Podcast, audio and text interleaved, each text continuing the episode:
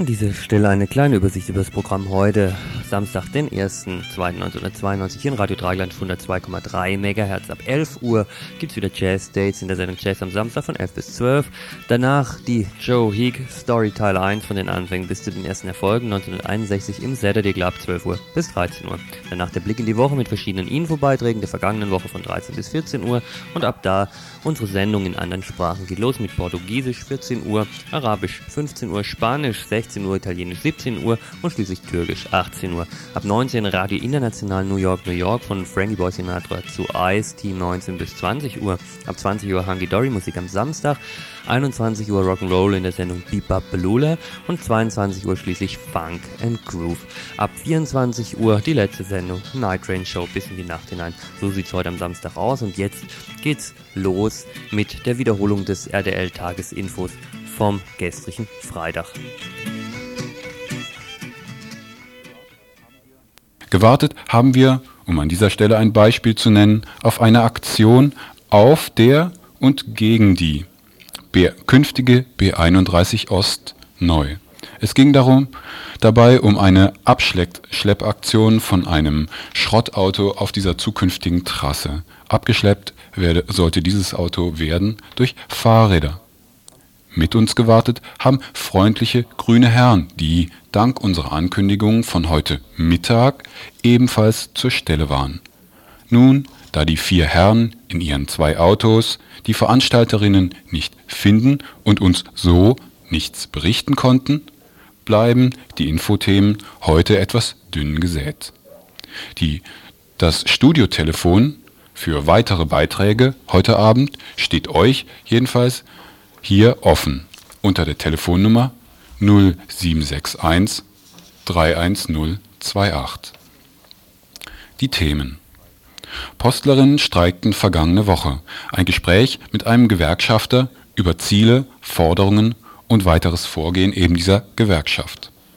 Zweites Thema ein Gespräch mit Jutta Dittfort über ihre Partei, die Ökolinke und ihren Politikansatz und weiter über ihr Buch mit dem Titel Lebe wild und gefährlich.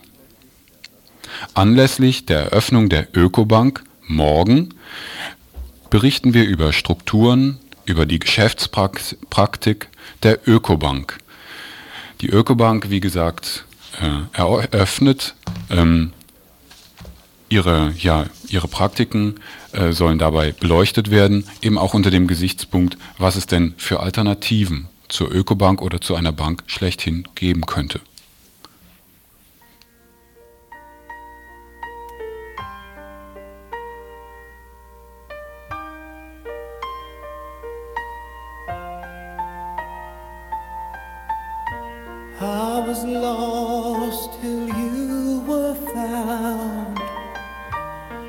I never knew how far down I was falling the bottom.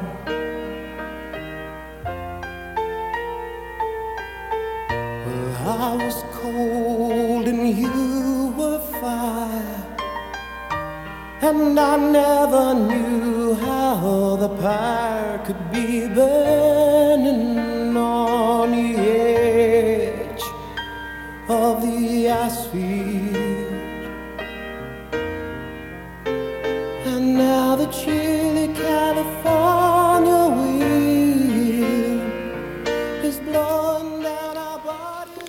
zunächst noch eine Kurzmeldung.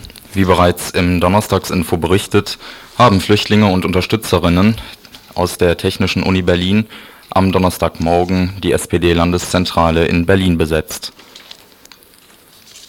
Die Flüchtlinge geben als Gründe für diese Besetzung an, Seit dem 24.10.91, also seit über drei Monaten, haben sie, das sind 100 Flüchtlinge aus verschiedenen Ländern, die vor rassistischen und faschistischen Angriffen vor allem in der ehemaligen DDR geflohen sind, sowie Flüchtlinge, die sich gegen ihre Zwangsverteilung in die ehemalige DDR wehren, mehrere Seminarräume in der TU Berlin besetzt.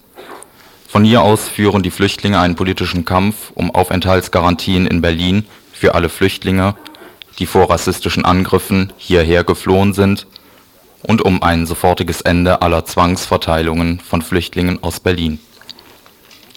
Zusammen mit der CDU hat die SPD in Berlin eine politische Lösung im Sinne der Flüchtlinge bisher verhindert. SPD-Sozialsenatorin Stamer erklärte sich im November 1991 bei einem Besuch der Flüchtlinge in ihren Amtsräumen für Zitat nicht zuständig und nicht handlungsfähig. Sie ist noch nicht einmal bereit, eine Empfehlung im Sinne der Flüchtlinge beim Innensenator vorzubringen. Ob Frau Stramers Handlungsunfähigkeit von Angst, eindeutig gegen die rassistische Betonfraktion im Innensenat Stellung zu beziehen, oder aus politischer Überzeugung motiviert ist, bleibt dabei unklar. Ähnlich wie Frau Stramer verhält sich auch der zuständige SPD-Abgeordnetenhausvertreter Ekkehard Bartel. Sein Lösungsvorschlag, dass die Flüchtlinge in der TU Einzelanträge auf Umverteilung nach Berlin stellen sollen, erweist sich in der Praxis als Verhöhnung der Flüchtlinge und ihrer Situation. In mehreren Fällen wurden Umverteilungsanträge von Flüchtlingen in der TU nach Berlin abgelehnt. Mit der Besetzung forderten die Flüchtlinge von der Berliner SPD und ihren Abgeordneten und Senatorinnen, den politischen Forderungen der Flüchtlinge in der TU zu entsprechen, Aufenthaltsgarantien für alle Flüchtlinge in Berlin, die vor rassistischen und faschistischen Angriffen hier geflohen sind, Stopp der Zwangsverteilungen von Flüchtlingen aus Berlin, Stopp der Abschiebungen von Flüchtlingen, einen konkreten Beitrag für eine politische Lösung im Sinne der Flüchtlinge in der TU zu leisten und Druck auf den Innensenat auszuüben, seine starre Haltung aufzugeben und Verhandlungen über die Aufenthaltsgarantie für die Flüchtlinge in der TU in Berlin zu beginnen. Leider war es uns heute nicht möglich, noch irgendjemand aus dem antirassistischen Zentrum in Berlin zu erreichen. Wir haben lediglich die Information bekommen, dass ähnlich dem baden-württembergischen Motto kein Haus bleibt 24 Stunden besetzt, die Besetzung relativ schnell zu Ende ging, nämlich schon gestern eben am Donnerstag zwischen 16 und 17 Uhr.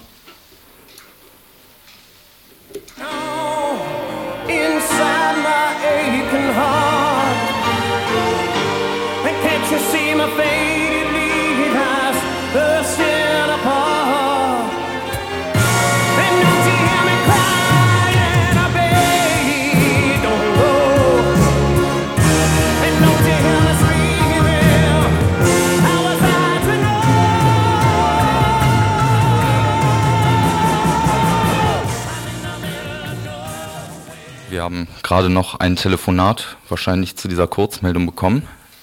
Wer ist dran? Hallo? So, kannst du mich jetzt hören oder?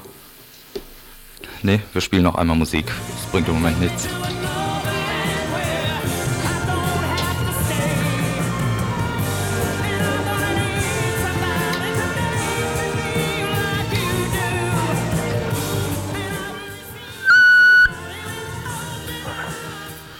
Hallo, kannst du uns jetzt hören? Ja, hallo. Das bezieht sich nicht auf die eben genannte Meldung über die beendete Besetzung der SPD-Zentrale in Berlin, sondern auf eine neue Situation, wonach es äh, in der vergangenen Nacht in Lampertheim bei in Hessen ist das, im Bundesland Hessen, einen Brand in einem Flüchtlingswohnheim gegeben hat, bei dem drei Flüchtlinge ums Leben gekommen sind. Heute Morgen um 5 Uhr ist dieser Brand ausgebrochen, ein Flüchtlingswohnheim abgebrannt. Die übrigen Flüchtlinge sind zwar gerettet worden, aber drei Personen aus Sri Lanka, ein Mann, eine Frau und ein Kind, sind dabei ums Leben gekommen. Soweit jedenfalls nach den bürgerlichen Medien. Die Brandursache ist wie immer bei solchen Meldungen natürlich unbekannt.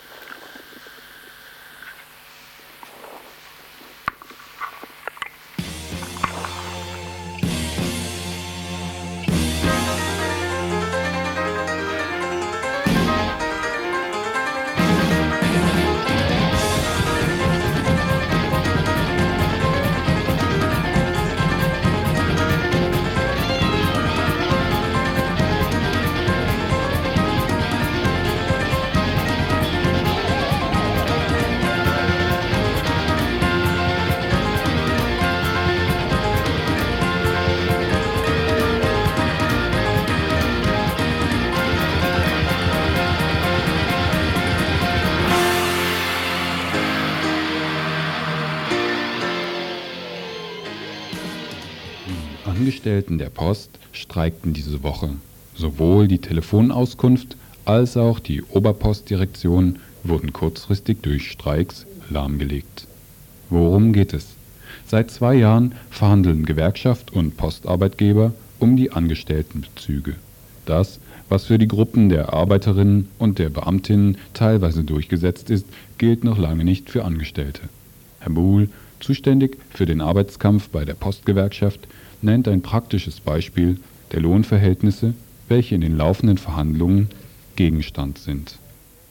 Ja, es ist zum Beispiel heute so, dass eine Angestellte in der Fernsprechauskunft, die endet in Vergütungsgruppe 7.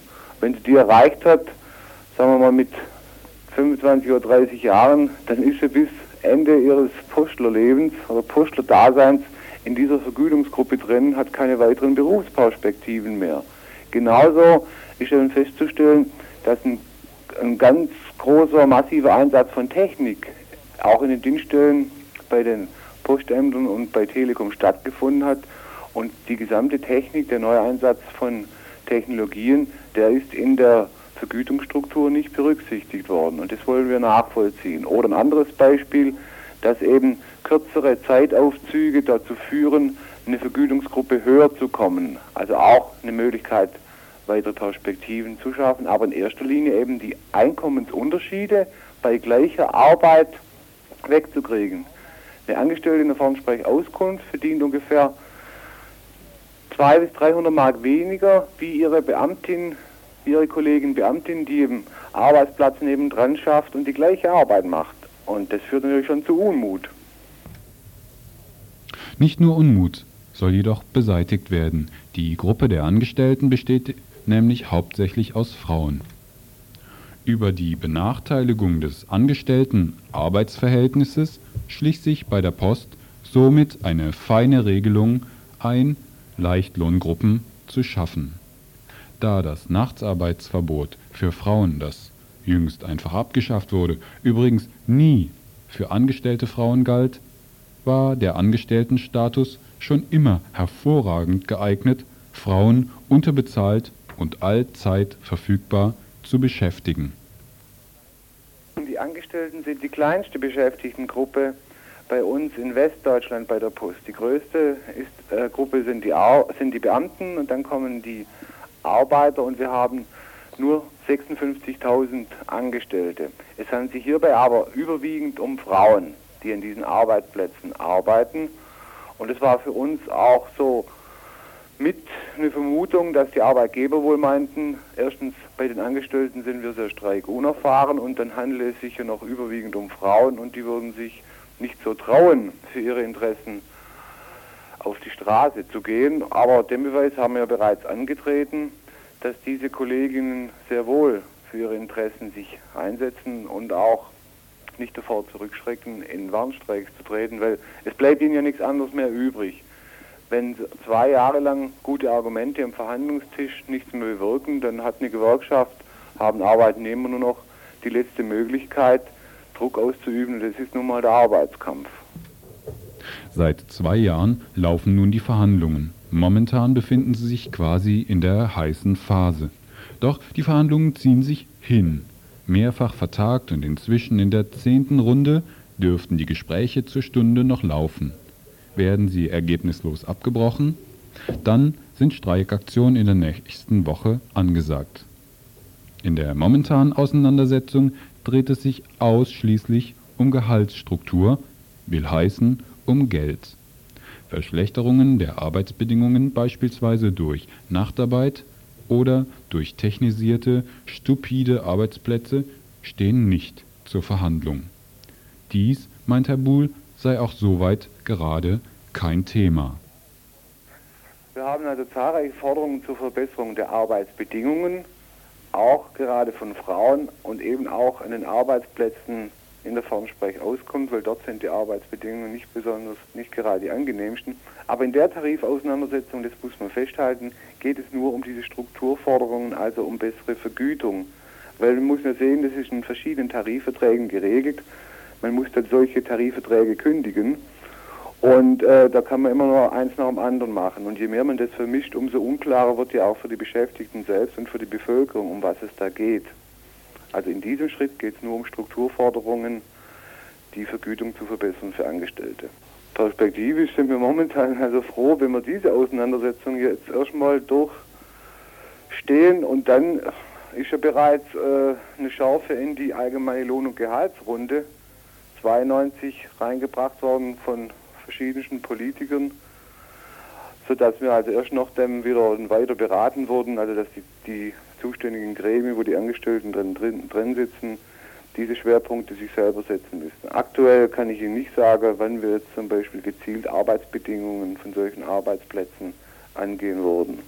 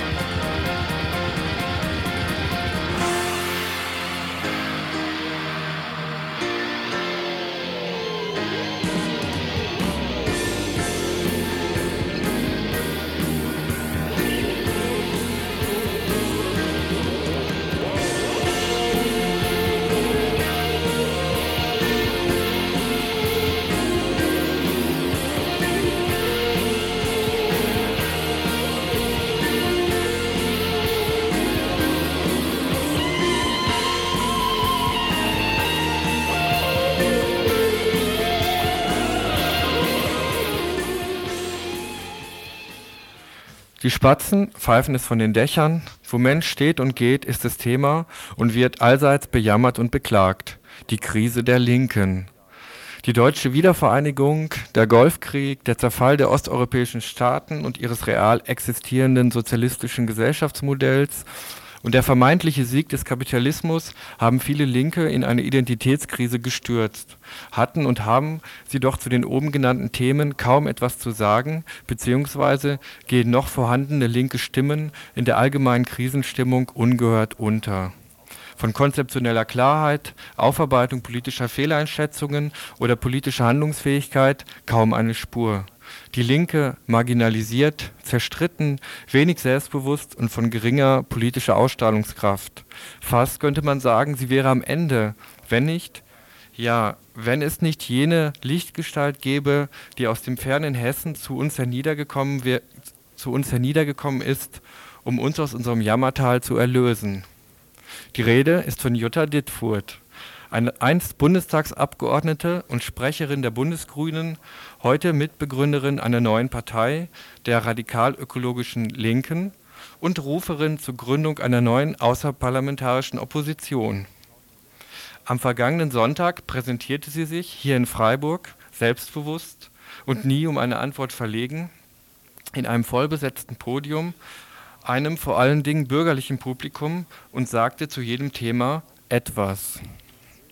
Auch in ihrem Buch Lebe wild und gefährlich gibt es kein derzeit in der Linken diskutiertes Thema, zu dem Jutta Dittwood nicht wenigstens ein paar Zeilen zu schreiben wüsste. Darum bleibt es auch oberflächlich und eher ein Sammelsurium unterschiedlichster Themenkomplexe, von der Pariser Kommune von 1871 bis zum Golfkrieg von 1991, ohne je in die Tiefe zu steigen oder über Bekanntes hinaus neue Ansätze zu entwickeln eine politische Streitschrift eben, in der es einen, einen Streit um verschiedene politische Positionen eben nicht gibt. Was denn eigentlich die radikal-ökologischen Perspektiven, die Jutta Dittfurt so postuliert, konkret beinhalten, ist mir sowohl nach Lektüre ihres Buches wie nach Besuch ihres Vortrages und der anschließenden zweistündigen Diskussion immer noch unklar geblieben. Doch fragen wir lieber Jutta selbst. Nach der Veranstaltung hatte ich Gelegenheit, einige Fragen bei ihr loszuwerden, leider in einer Kneipe, sodass einige Nebengeräusche die Tonqualität etwas mindern. Zunächst, Was heißt es, wenn Jutta Dittfurt einen radikal neuen Sozialismus fordert? Sozialismus heißt und hieß für die einen, für diejenigen, die zum Teil jetzt ähm, die Entwicklung vielleicht in manchen Fragen ähnlich beurteilen würden wie ich, was DDR angeht oder, oder Weltentwicklung, heißt was, ähm, weil man den Massen nicht traut, Zentralismus heißt äh, Kaderpolitik und heißt Zentralkomitee. Und ich habe Sache, für mich heißt, für mich gibt es überhaupt nur, wenn, wenn ich den Begriff verwende, sowas wie einen emanzipatorischen Sozialismus, der feministischen ökologische Positionen als unveräußerlichen, untrennbaren Anteil mit einschließt. Das ist ein ganz anderer Begriff von Entwicklung, von Kämpfen, von Zukunftsgesellschaft, von Befreiung, als bei Leuten, äh, die in der OZ streifen oder so. Die Abgrenzung von den dogmatischen Linken fällt Jutta Dittfurt nicht schwer. Den Dogmatismus, die hierarchischen inneren Strukturen, die Trennung von Privat und Politik, die Fixierung auf den Arbeiter als Subjekt revolutionärer Veränderungen, Frauenfeindlichkeit, die Ignoranz des Themas Ökologie, das sind Punkte, die sie den dogmatischen Linken der 70er und 80er Jahre um die Ohren haut.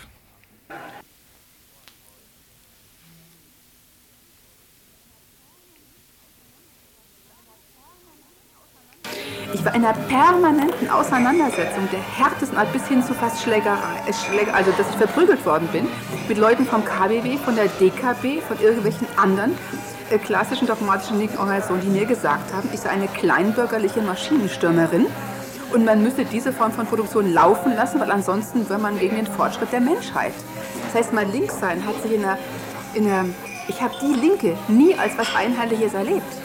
Das waren die Leute, die KBW-Fürsten hier in, in, in Wiel, haben uns gesagt, wenn ihr unseren Führungsanspruch nicht akzeptiert, dann werdet ihr scheitern. Und weil wir den nicht akzeptiert haben, sind wir gerade erfolgreich gewesen. Friedensbewegung, Anti-AKW-Bewegung, Ökologiebewegung, erfolgreich. Der Abzug der Mittelschreckenwaffen aus Europa ist wohl kaum ein Erfolg der Friedensbewegung und angesichts des Fortbestehens des militärisch-industriellen Komplexes, einer 370.000 Mann starken Bundeswehr und offen diskutierten Plänen, die Bundeswehr UNO-weit zum Einsatz zu bringen, kann wohl kaum von einem Erfolg gesprochen werden.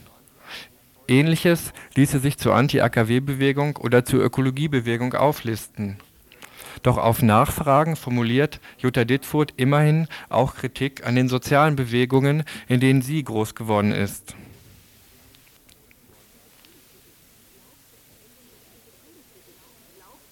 Diese, diese, Friedensbewegung, die glaubte, wenn wir nur 30 Kilometer Händchen halten hinkriegen und an Gott glauben oder mindestens daran, dass der Bundestag irgendwie sozusagen für uns entscheidet. Und wenn nicht, dann bricht die Welt zusammen und wir haben Angst, dass übermorgen ähm, wir, geben, wir, wir kündigen unseren Job, weil wir wissen, nächste, nächsten Monat ist Krieg.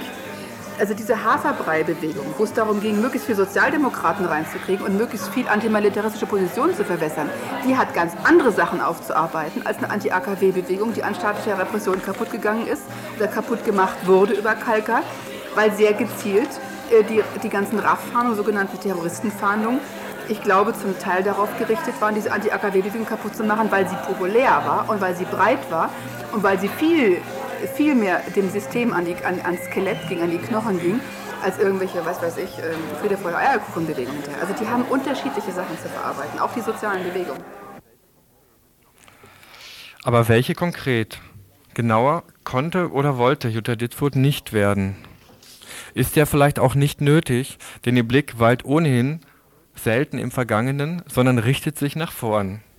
In ihrem bereits zitierten Buch Lebe wild und gefährlich ruft sie zur Gründung einer APO, einer außerparlamentarischen Opposition auf, die subversiv, organisiert, solidarisch und radikal ökologisch natürlich sein soll. Zitat aus ihrem Buch Eine neue APO, mag sie eine soziale oder gar eine sozialrevolutionäre Bewegung sein, hat einige von der Linken bislang noch unbewältigte Aufgaben vor sich. Sie muss in einer Gesellschaft, in der die hedonistische Witzfigur Vorbild einer neurotischen Konsumgesellschaft ist, die Kritik an hemmungsloser Individualität mit der Kritik an totalitärer Kollektivität vermitteln und daraus Strukturen entwickeln, die persönliche Freiheit, soziale Beziehungen und kollektive Solidarität in eine neue Beziehung setzen Wer soll daraus schlau werden? Lassen sich Bewegungen gründen oder gar von oben ins Leben rufen? Wie kommt Jutta Dittfurt dazu, angesichts einer desorientierten Linken zur Gründung einer APO aufzurufen? Doch lassen wir sie selbst zu Wort kommen. Ich gehe fest davon aus, dass wenn andere Zeiten kommen, natürlich werden die kommen, wie die aussehen, weiß ich nicht. Wenn andere Zeiten kommen, vielleicht bessere Zeiten, vielleicht äh, Zeiten mit mehr Ansatzpunkten für Politik, dann müssen die vorbereitet sein. Dann werden nicht lauter Linke plötzlich neu geboren, sondern dann muss ich vorher sozusagen vielleicht Zellen oder Kerne oder, oder Widerstandskultur Zusammenhänge schaffen, die die aktionsgeübt sind, die bestimmtes Wissen haben, die Erkenntnisse, die, die, die ein Geschichtsbewusstsein über linke Erfahrungen haben, äh, wo es einen sozialen Zusammenhalt gibt, der ihnen auch ermöglicht, soziale, also staatliche Repression auszuhalten und so weiter. Und dann könnten das Voraussetzungen sein, dann, wenn es Punkte gibt, an denen wieder eher populäre oder Massenbewegungen entstehen, die dann sozusagen sich gegenseitig bereichern. Nicht im Sinn, dass es eine Avantgarde gibt, das halte ich für einen totalen Käse. Aber dass, dass es vorbereitet werden muss, dass dann reagiert werden kann und nicht Zeiten, die kommen, wo es bessere strategische Hebel für politische Veränderungen gibt, dann sozusagen einfach vorbeistreichen, weil niemand da ist, der, sie, der die Möglichkeit ergreift. Also gerade in diesen Zeiten. Und was soll ich sagen, ist doch, wenn die Zeiten schlecht sind und die Lage ist so bejammernswert und überhaupt, dann bin ich doch froh über, über tausend Leute, die sich organisieren in diesem Land und die sich qualifizieren und die gute Veranstaltungen und gute Aktionen machen und eine Vorbereitung sind, als wenn die sagen, oh, wir sind nur tausend, wir hören gleich ganz auf. Also Erfolgreicher Widerstand ist nicht plump und schnell ausgepowert, sondern kunstvoll, radikal und voll Fantasie, subversiv und autonom in aufrechten Gang und gerissen, machtbewusst und herrschaftsfeindlich und mit langem Atem. Solch ein Widerstand garantiert nie mehr Monotonie, hilfloses Ausgeliefertsein und dumpfes Nichtverstehen, sondern Solidarität, persönliche Freiheit und kollektive Weiterentwicklung, Erkenntnis und Perspektiven. Die ökologische Linke Soweit die schön formulierten Ziele aus Jutta Dittwurts bereits zitierten Buch, die trotz suggestiver Formulierungen leider nirgendwo, auch nicht auf ihrem Vortrag, konkretisiert worden sind. Ist vielleicht die am 8. Dezember 91 von ihr mitgegründete Partei der ökologischen Linken ein Ausdruck dieser gesellschaftlichen Gegenmacht? Die Etiketten, mit denen sie sich, mit denen sie diese ökologische Linke bezeichnet, umfasst jedenfalls alles, was das linke Herz höher schlagen lässt. Was soll die Ökoli und was soll sie zu diesem Zeitpunkt? Soll sie die neue APO ins Leben rufen? Hat nicht beansprucht, diese APO zu sein, die ich da meine. Ich gehe auch nicht davon aus, dass, es, dass eine neue Opposition eine Einheitlichkeit haben muss. Ich glaube, dass die soziale Lage und die Menschen in diesem Land, gerade in diesem sehr reichen Land, der ganze Individualismus und so weiter, zu unterschiedlich sind, um in so einer Struktur Kraft zu entwickeln. Außerdem gehe ich eher davon aus, dass die Sachen von unten wachsen müssen. Das heißt, ich habe eher so ein Bild im Kopf von dass die ökologische Linke ein bestimmtes Angebot ist. Wir sind sozusagen ein besonderes Angebot, glaube ich, in der Form, dass wir sagen, wir wollen bundesweit, wir wollen auch noch international, obwohl wir klein sind. Wir wollen ökologisch, feministisch und linke Ansätze miteinander verbinden. So gesehen, glaube ich, und außerdem haben wir noch einen bestimmten Anspruch über theoretische Arbeit und Aktionsbereitschaft. Und ich glaube, dass die Kombination von Sachen sozusagen ein besonderes Angebot ist, aber mehr auch nicht. Das heißt, daneben sind, werden weiter sich, werden sich Gruppen bilden, werden Gruppen bleiben, die es jetzt gibt, bestimmte Spektren, die sagen, nee, wir wollen diesen Zusammenhang nicht so, wir wollen nur einen Teilausschnitt oder wir haben einen anderen Ansatz oder wir wollen nicht Partei oder wir wollen nur lokal. Das finde ich alles miteinander verträglich. Es gibt dann immer wieder Punkte, wo die Sachen zusammenkommen, bestimmte Bündnisse, bestimmte großartige Ereignisse im Land, bestimmte grundsätzliche Entwicklungen, was weiß ich, einfach Formen von politischer Bildung oder Aktionen, die zusammengehen. Aber das ist für mich nicht identisch. Ökologische Linke ist nur ein Teil und kann nur ein Teil sein von der künftigen Opposition.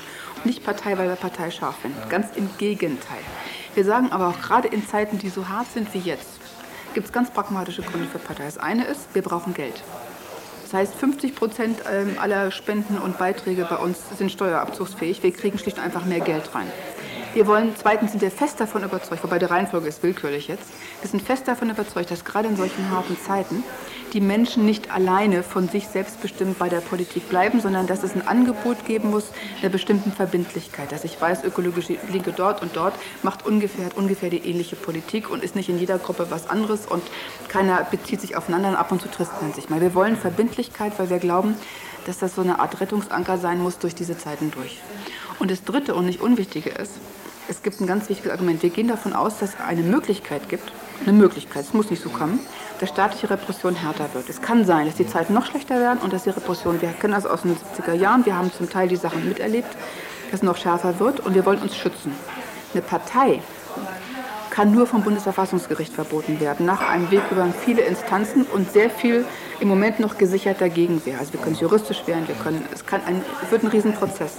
Ein politischer Verein oder Netzwerk auf der Basis kann von jedem schlichten, ordinären Verwaltungsgericht per einfacher Anordnung beseitigt werden. Einfach über Nichtanerkennung der Gemeinnützigkeit oder irgendwas anderes. Das sind drei Gründe von vielen, aber sicher nicht der, dass wir, wir sagen, wir sind eine antiparlamentarische Partei. Partei in der Satzung steht drin, wir wissen ob wir anerkannt werden. Notgedrungen sind wir Partei und haben ansonsten ein, ein, eine Satzung oder basisdemokratisches Statut, wo ich sage, da können sich auch Teile der Autonomen dicke Schreiben von abschneiden, was Basisdemokratie angeht. Basisdemokratie und die stets medienpräsente, populäre und wortgewaltige Jutta Dittfurt. Wie verträgt sich denn das? Es wird dich vielleicht überraschen, aber ich habe genau aus diesem Grund, weil ich nicht der Meinung bin, dass irgendeine Promitante ständig äh, überall drin sein muss, nur weil sie Promi ist, zum Beispiel für kein einziges Gremium kandidiert. Sondern was ich zurzeit mache, ich entwerfe brav Briefpapier, ich diskutiere in der Antragskommission über die äh, ideologische Orientierung, also Grundsatzerklärung, entwickle das mit, bearbeite Anträge von anderen, ich mache Veranstaltungen und organisiere Seminare.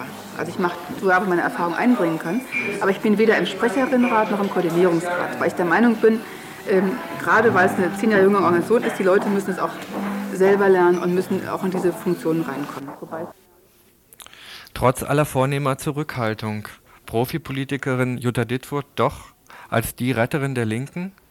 Gute Ideen und viel Power hat sie zumindest und sie kann sie vor allem werbewirksam an den Mann und an die Frau bringen. Nur das Ringen der Ökoli um Mandate und Pöstchen, die Teilnahme an Wahlkämpfen und Wahlkassen kann die Ökoli bald in die Widersprüche führen, die bereits die Grünen zu einer ökologischen Modernisierungspartei des Kapitals gemacht hat. Übrigens soll demnächst auch in Freiburg eine Ökoli-Gruppe gegründet werden und Jutta Dittfurt ist dann sicherlich auch wieder dabei.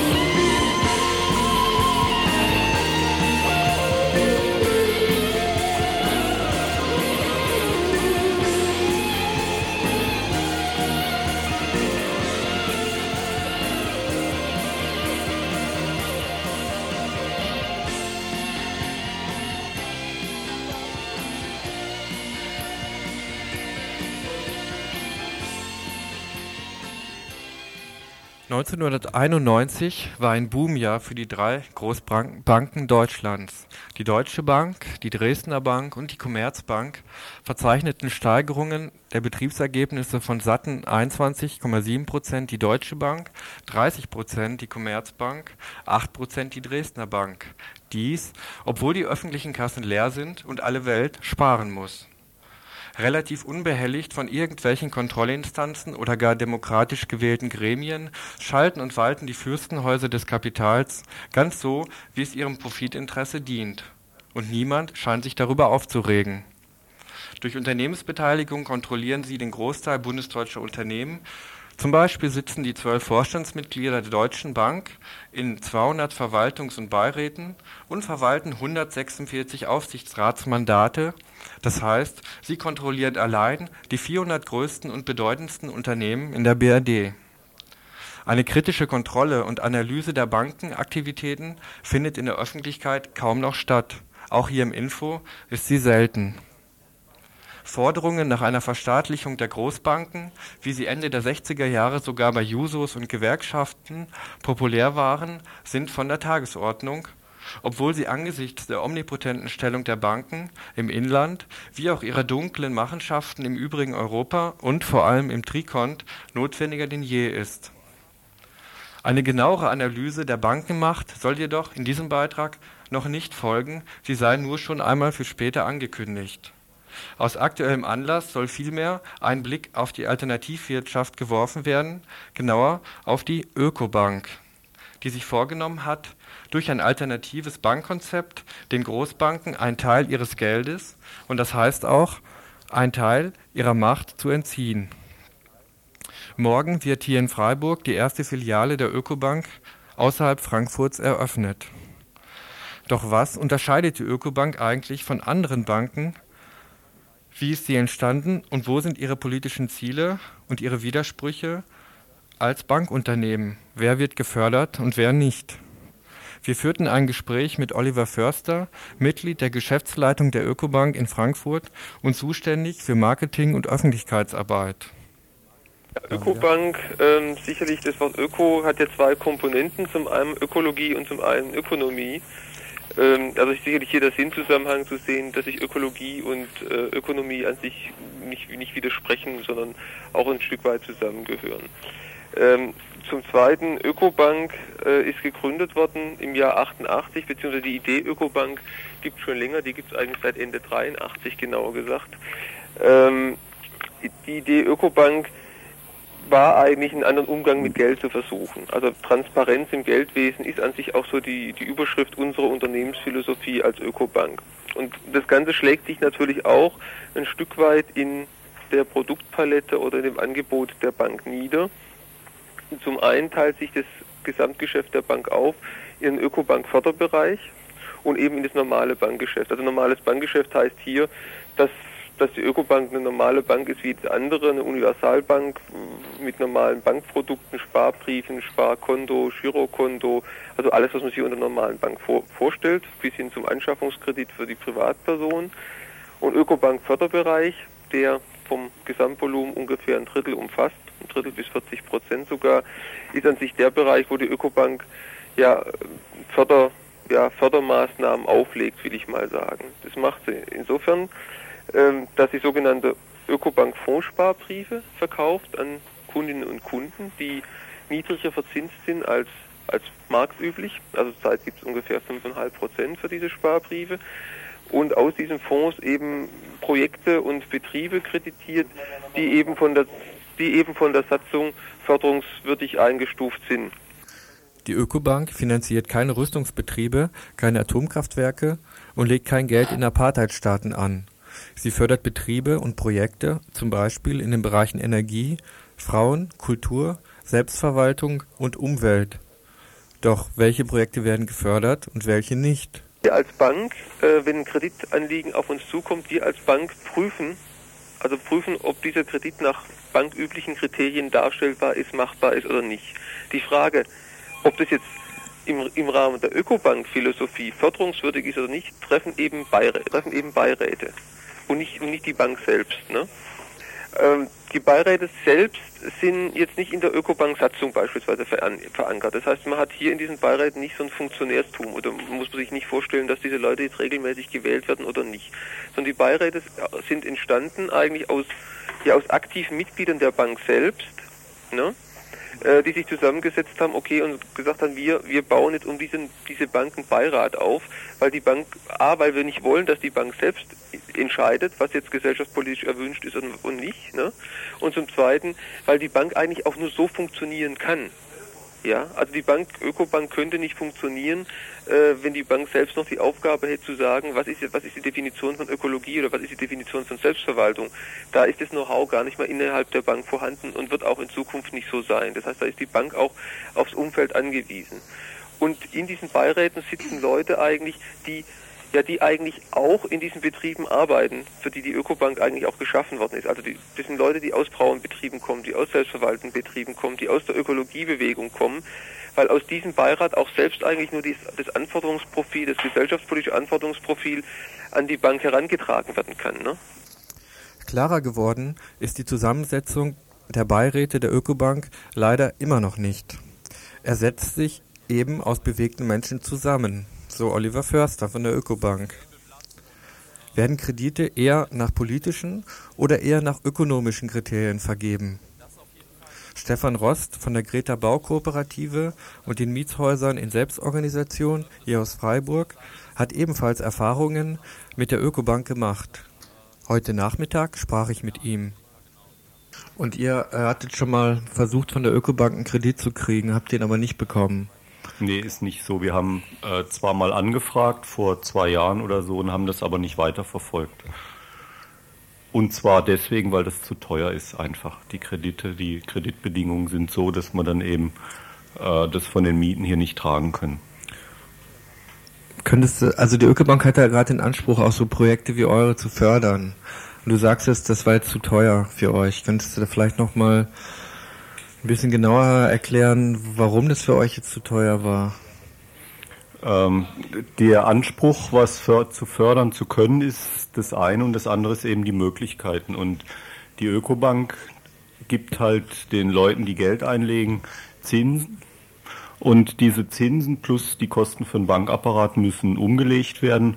Und im Endeffekt kommen da Zinsen in der Größenordnung zwischen 6 und 8 Prozent raus. Und wir haben hier ein die Maschinenhalle, Greta Maschinenhalle, das ist so ein selbstorganisiertes Projekt. Wir haben hier äh, Mieten zu sozialen Bedingungen. Das heißt, wir haben eigentlich so diese Richtsatzmiete im sozialen Wohnungsbau von 6 Mark noch was. Und das ist ein Rechenexempel. Wenn man zwischen 1000 und 2000 Mark Baukosten pro Quadratmeter hat und noch Grundstückskosten und äh, und dann noch die für die Bewirtschaftung des Gebäudes zahlen muss, dann stellt man ganz schnell fest, dass man da im Grunde genommen nur Kredite nehmen kann für die Baukosten, die äh, praktisch einen ganz geringen Zins nur beinhalten. Das ist dasselbe Problem, das ist jetzt überhaupt nichts Spezielles, was so Alternativprojekte oder so angeht, sondern dasselbe Problem im sozialen Wohnungsbau, wo man Sozialmieten haben will. Äh, widerspricht sich das völlig mit einem Kapital, was praktisch einen marktüblichen Profit bringen muss. Hm. Und die, äh, die Zinsen, die ihr bei der Ökobank noch zahlen müsstet, wär, müsstet, wären auf jeden Fall zu hoch gewesen. Ja, also wir haben hier im Durchschnitt einen Zinssatz von äh, bei Privatdarlehen von einem halben Prozent. Das heißt, wir haben eine Million Privatdarlehen und die sind fast alle zinsfrei. Und wir haben dann noch eine knappe Million staatliche Darlehen. Das sind eben für den sozialen Wohnungsbau welche und auch aus so für diese Gewerberäume, wo auch Radio Dreieckland drin ist. Und da haben wir über alle Kredite haben wir, glaube ich, einen Durchschnittszinssatz von anderthalb, also nicht über zwei Prozent. Würdest du dann sagen, ähm, dass so dieses Konzept von Ökobank, also alternative Projekte zu fördern, jeweils einen Teil oder ich weiß nicht, einen großen Teil von alternativen Projekten einfach gar nicht, also für die gar nicht attraktiv ist, weil eben dieser Zinssatz zu hoch ist. Das kann ich nicht beurteilen, weil es gibt ja offensichtlich äh, einen Bedarf für diese Ökobank und die kriegen auch genügend Kreditanträge. Von daher kann man diese Frage, also ist die erstmal beantwortet. Mhm. Da müsstest du diese anderen Projekte fragen, mhm. warum es für die interessant ist und offensichtlich erwirtschaften die ja solche Überschüsse also man kann auch Profite dafür sagen, auf jeden Fall eben Überschüsse, um diese Zinskosten abdecken zu können. Überall da, wo man so Bedingungen hat wie hier, also man will praktisch Sozialmieten erreichen, geht es nicht. Es also keine Knete von der Ökobank für finanzschwache Alternativprojekte. Wie geht man denn in der Ökobank mit der Bezahlung der Mitarbeiter und Mitarbeiterinnen um? Wir fragen nach bei Oliver Förster von der Ökobank in Frankfurt. Und so die Bezahlung, ähm, liegt, liegt wahrscheinlich unter den normalen Banktarifen. Also das, das ist, ist unterschiedlich. Also sage ich mal, wenn man wenn man den Bankenplatz Frankfurt vergleicht, dann liegen wir unterhalb. Ne? Also dann liegen wir liegen wir nicht im nicht im Rahmen. Wenn man das jetzt mit anderen anderen Orten vergleicht, also sage ich mal mit irgendwelchen äh, kleineren kleineren Städten oder so, ähm, dann würde ich mal schlichtweg sagen, dann liegen wir dann liegen wir vielleicht sogar bei manchen Leuten drüber. Ähm, wie das für Freiburg aussieht, kann ich gerade mal nicht sagen, weil natürlich die Leute, die von hier wegziehen, erstmal ihr Gehalt mitnehmen. Also wir haben dann ein sehr differenziertes Gehaltsmodell auch entwickelt, wo wir dann mit Ortszuschlägen arbeiten, aber, aber haben das jetzt bei Freiburg noch nicht definiert gehabt. Und wird das so bei euch auch kritisch äh, diskutiert, also wie viel ihr euch zahlt? Weil ihr ja eigentlich für Projekte eintretet, in denen ja viel Ja. ehrenamtliches Engagement da ist und ihr selber äh, nehmt aber für euch schon so in Anspruch, auch Geld damit zu verdienen, also euren Lebensunterhalt damit zu bezahlen. Richtig. Also es ist natürlich, es ist natürlich auch das wiederum, also ein Widerspruch will ich nicht nennen, aber ich würde es mal als ein, als ein sicherlich ein Problem, ein Problem, ähm, ein Problemfeld darstellen. Vielleicht nochmal, wie wir, wie wir mit Gehältern umgehen. Also so wie wir hier intern als Ökobank intern arbeiten, steht natürlich auch alles unter dem Transparenzgesichtspunkt. Ne? Also Nachvollziehbarkeit, Diskussion, Plenum, Arbeitsgruppen, Projektgruppen haben wir hier natürlich auch alles. Ähm, ich würde mal sagen, dass ich die dass ich die ähm, Gehaltsansprüche der Leute natürlich auch danach richten muss, welche Differenzierungsphase ein Betrieb zwischenzeitlich hat. Ja, also ich weiß nicht, ob es den selbstverwaltenden Betrieb ohne Differenzierung überhaupt noch gibt. Ne? Aber bei einer bestimmten, also bei einer bestimmten Betriebsgröße würde ich mal von meiner Person her sagen, gibt es den nicht mehr. Also die Ökobank hat angefangen mit an sich mit, mit, mit zwei verschiedenen Tarifen. Da gab es die Vorstandsgehälter, ne? Ähm, und dann gab es den Rest sozusagen. Wir haben dann nach eineinhalb Jahren ein neues Gehaltsmodell kreiert, das etwas differenzierter ist. Und das fahren wir seit zwei Jahren und ich denke, das reicht noch ein halbes Jahr. Aber dann wird die Ökobank auch wieder ein Gehaltsmodell entwickeln müssen, das den neuen Ansprüchen gerecht wird. Weil du hast sicherlich hier in dieser Ökobank das Engagement und, ähm, ja, und den Enthusiasmus, wie du ihn auch bei Leuten hast, die jetzt in der Selbstverwaltungswirtschaft arbeiten. Und du hast aber auch in der Ökobank zwischenzeitlich Leute, die einfach so ihren normalen 40 Stunden, ihre- ihren normalen 40 Stunden Rhythmus haben wollen. Ne? Also so, wie ich denke, wie du wie du überall kriegen wirst, wenn bestimmte Betriebe eine bestimmte Größe erreicht haben. Das ist für mich ein, ein zentrales Problem der Betriebsgröße. Und spätestens da kommt es natürlich auch zu Gehaltsdifferenzierungen. Ja. Deswegen kriegst du da auch das Einheitsgehalt nicht mehr hin. Ne? könnt von euch sagen, dass ihr eine kritischere Bank seid, aber wieso ausgerechnet der Begriff Öko, das äh, regt in mir immer so das Gefühl, aha, schon wieder ähm, ein Projekt, das auf der Welle Ökologie mitschwimmen will und damit Geld machen will. Gut, also zum ersten Mal, ähm, es stimmt nicht so, wie du es dargestellt hast. Also die Ökobank ähm, ist, ist nicht nur eine kritischere Bank oder ist nur eine Bank, die jetzt äh, für bestimmte Projekte Geld gibt. Das habe ich vorher eingangs gesagt. Also die Bank gibt gibt an bestimmte Projekte ähm, natürlich Gelder zu niedrigen Konditionen, aber die Bank hat, ist ein Stück weit auch Normalbank, ja. Also die Bank ist nicht nur die Bank, die auf der anderen Seite Geld, billiges Geld annimmt, auf der anderen Seite nur nur förderungswürdige Projekte kreditiert. Das wäre das wäre falsch. Also die Bank ist auch, sage ich mal, zu einer guten Hälfte auch auch Normalbank, ne? So. Das zweite, ob wir auf einer Ökologieschwelle schwimmen oder nicht, das ist, sage ich mal, eine Entscheidung, die, die ich oder die wir hier, die wir hier arbeiten, nicht zu treffen haben, sondern die Bank ist 1983, da hat wahrscheinlich von dem Öko- und Bioboom noch keiner gesprochen, ähm, haben gesellschaftspolitisch bewegte Menschen, die auch ähm, in der Friedensbewegung aktiv waren, in der Frauenbewegung, in der Ökologiebewegung, in der Genossenschaftsbewegung aktiv waren, haben gesagt, wir brauchen ein eigenes Finanzdienstleistungsinstrumentarium, damit bestimmte Finanzierungslücken oder unser, unser, ja, unsere, unsere Philosophie auch klarer akzeptiert wird. Also die Bank ist kein Selbstläufer, dass jemand gesagt hat, wir machen jetzt eine Bank auf, weil wir hier eine große Marktchance sehen und ähm, dann können wir hier die Knete abzocken und dann können wir hier Geld verdienen. Aber ihr müsst euch doch auch in diesem Widerspruch bewegen, eben einerseits ökologisch, Ja, politisch was äh, in eine bestimmte Richtung äh, mit anschieben zu wollen, auf der anderen Seite euch aber auf so ein- eine festgelegte und auch durch Gesetze, Paragraphen auch Ja. determinierte Bankenlandschaft zu bewegen. ähm, und unser Tagesproblem manchmal auch, ne? Und da ist auch, sage ich mal, der Grad, auf dem man immer wandert, sehr eng und sehr schmal, ne?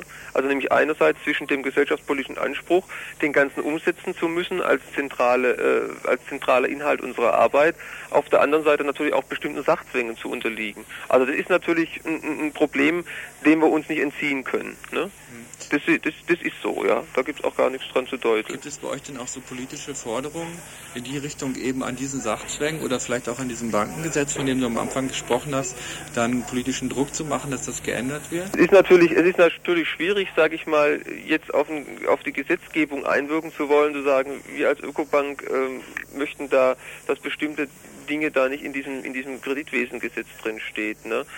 Ähm, also wo, wo unser, unser zentrales Punkt ist, wo wir auch immer gern drüber diskutieren, ist natürlich das Genossenschaftsgesetz. Da ist es etwas leichter. Da, da haben wir auch unsere eigenen Vorstellungen. Ne? Also praktisch in Richtung demokratische Rechtsform, sage ich mal. Weil zwar ist, der, ist, ist, ist eine Genossenschaft sicherlich die demokratischste Rechtsform, äh, die man sich gerade so vorstellen kann, jetzt, jetzt, jedenfalls als Recht verankert, aber sie genügt da unseren Ansprüchen natürlich noch lange nicht. Ne? Also da artikulieren wir schon dann und wann mal ähm, und hoffen, dass sich da Änderungen ergeben. Aber ansonsten ist es natürlich auch sehr schwierig als, als Bank mit zurzeit 29 Mitarbeiterinnen und Mitarbeitern da, ähm, ja, sage ich mal, da vorzupreschen. Ne? Soweit Oliver Förster von der Ökobank Frankfurt. Wer mehr erfahren will über die Ökobank und die Möglichkeiten, dort sein Geld anzulegen, der kann morgen ab 12 Uhr in die Filiale der Ökobank in der Egonstraße 21 bis 23 kommen. Ansonsten gibt es am Montag, am kommenden Montag um 20 Uhr im Ökomagazin Global 3000 nochmals einen Beitrag zur Ökobank und auch nochmal äh, ausführlichere Ausschnitte aus dem Interview. Es gibt aber auch bessere und effektivere Möglichkeiten, wenn Mensch alternative Projekte unterstützen will. Eine von ihnen nennt uns Stefan Rost von der Greta Baukooperative und die Mietshäuser in Selbstverwaltung. Also eine Alternative und es ist, also man muss halt klar sagen, wenn man ein Haus bauen will, dann nützt es nichts darauf hinzuweisen, dass die Mieter das mal mit der Zeit abbezahlen, sondern man braucht das Geld auf einen Schlag und das ist das ganze Finanzierungs- und Kapitalproblem, egal in welchem System. Und das Geld muss man irgendwo herhaben. Und äh, die Alternative zu so einer Bank ist, dort wird das eben auch gepoolt, also so, wo Leute Geld übrig haben oder das in Anführungszeichen arbeiten lassen wollen, mit denen die das Geld brauchen. Die Alternative ist einfach so eine Direktkreditgeschichte.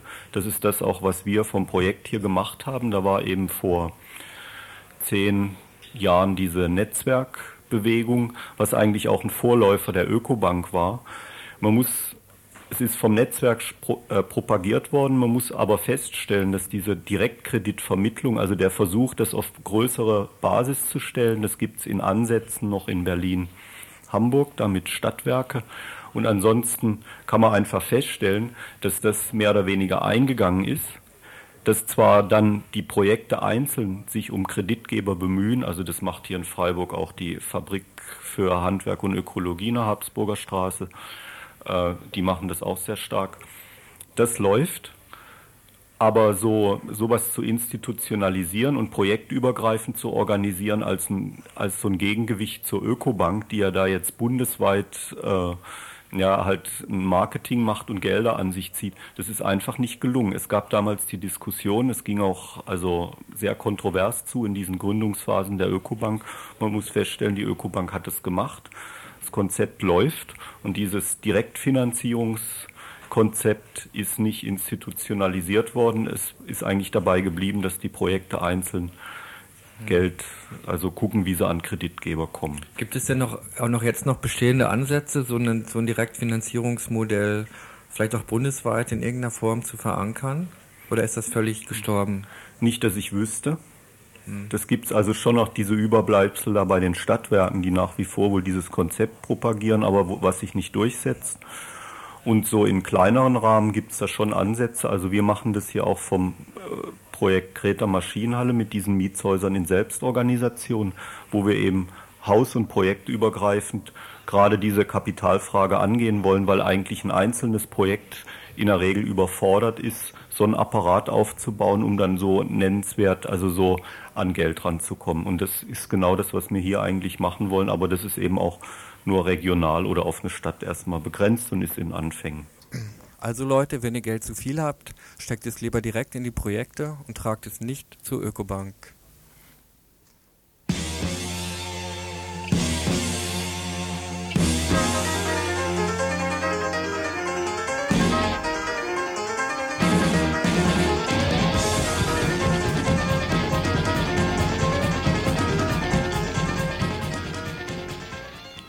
Ja, wir kommen zu den Veranstaltungshinweisen und diesmal werden wir das Ganze etwas umstrukturieren. Das hat mit den Wiederholungen, mit der Wiederholung des Freitagsinfos am Samstag zu tun. Wir werden also erst die samstäglichen ähm, ja, Veranstaltungen und die sonntäglichen Veranstaltungen ankündigen, auch die längerfristigen und erst anschließend die von heute Abend. Ja, etwas weiter vorausblickend ein Veranstaltungshinweis. Strahlend präsentierten sich nämlich die Manager des Zeltmusikfestivals der Presse. Reingewinne wurden bei der Konzertgaudi auf dem Mundenhof ja schon immer eingefahren. Letztes Jahr waren es fette 16.000 Mark. Damit befriedigt der Verlauf und die Konzeption des Spektakels so ziemlich alle. Stadt und Veranstalter sind optimistisch. Das nächste Zeltmusikfestival soll sogar den bombastischen Namen der Zelte zehnte Zeltrekord tragen. Alle, die ein bisschen Einblick in die Organisation und Dimension des Zeltmusikfestivals haben, können erahnen, wie ausgekocht professionell dieses Unternehmen ist. Offizielle, offiziell firmiert der Verein jedoch als soziokulturelles Zentrum. Damit bekommt die Organisation genauso Zuschüsse und Mietvorteile wie beispielsweise der AAK oder das kommunale Kino. Die kulturellen Kraftmeier in Stadt und Land können sich freuen. Öffentlich perfekt angeschlossen und so ökologisch dem Make-up der Stadt Freiburg angepasst, sorgen solche Unternehmen für Touris und für nötige alternative Highlights. Dass darüber Musikströmungen verloren gehen, die unpopulär sind, dass Organisation und Würstchenlogistik leider die Mitbestimmung der Mitglieder im Förderverein des Zeltmusikfestival unterdrückt? Sei's drum. Good Music, Good Action und Frisbee spielen. Wir sind doch eh wieder alle dabei. Beim zehnten Zeltrekord. Gelle? Ja.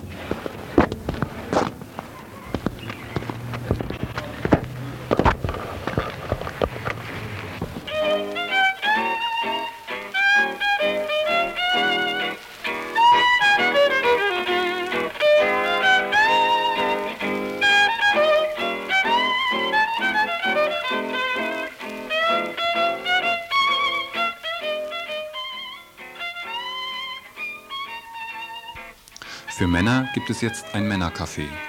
Zum Liebhaben, zum Anbrüllen, zum Austauschen, zum Informieren und Ideen schnappen.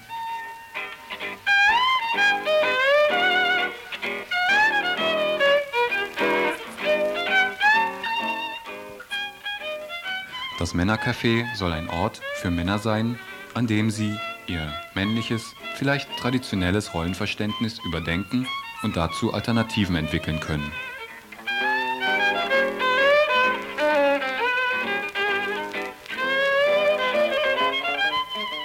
Herausfinden, wo die Männerrolle aufhört und der Mensch beginnt.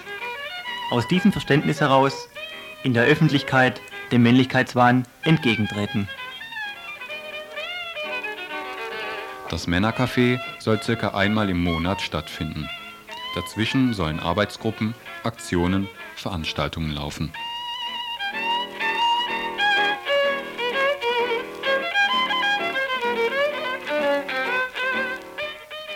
Das nächste und erste Männercafé am 4. Februar im Kaffeeraum der Fabrik, Habsburger Straße 9.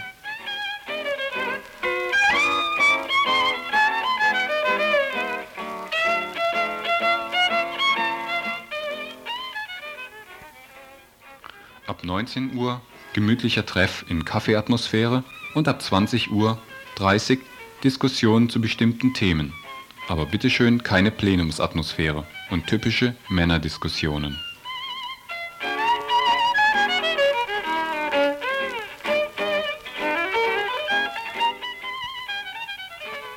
Wir, die diese Idee entwickelt haben und sie mit euch weiterentwickeln wollen, freuen uns auf euch. Und nochmal Termin und Ort. Dienstag, 4. Februar, 19 Uhr, Kaffeeraum der Fabrik, Habsburger Straße 9.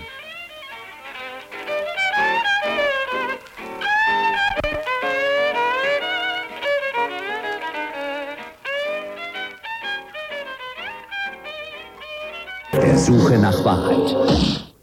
Das politische Tagesinfo.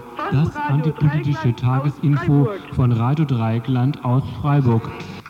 Nö, kein Hunger. Mag ich nicht. Oh, yeah.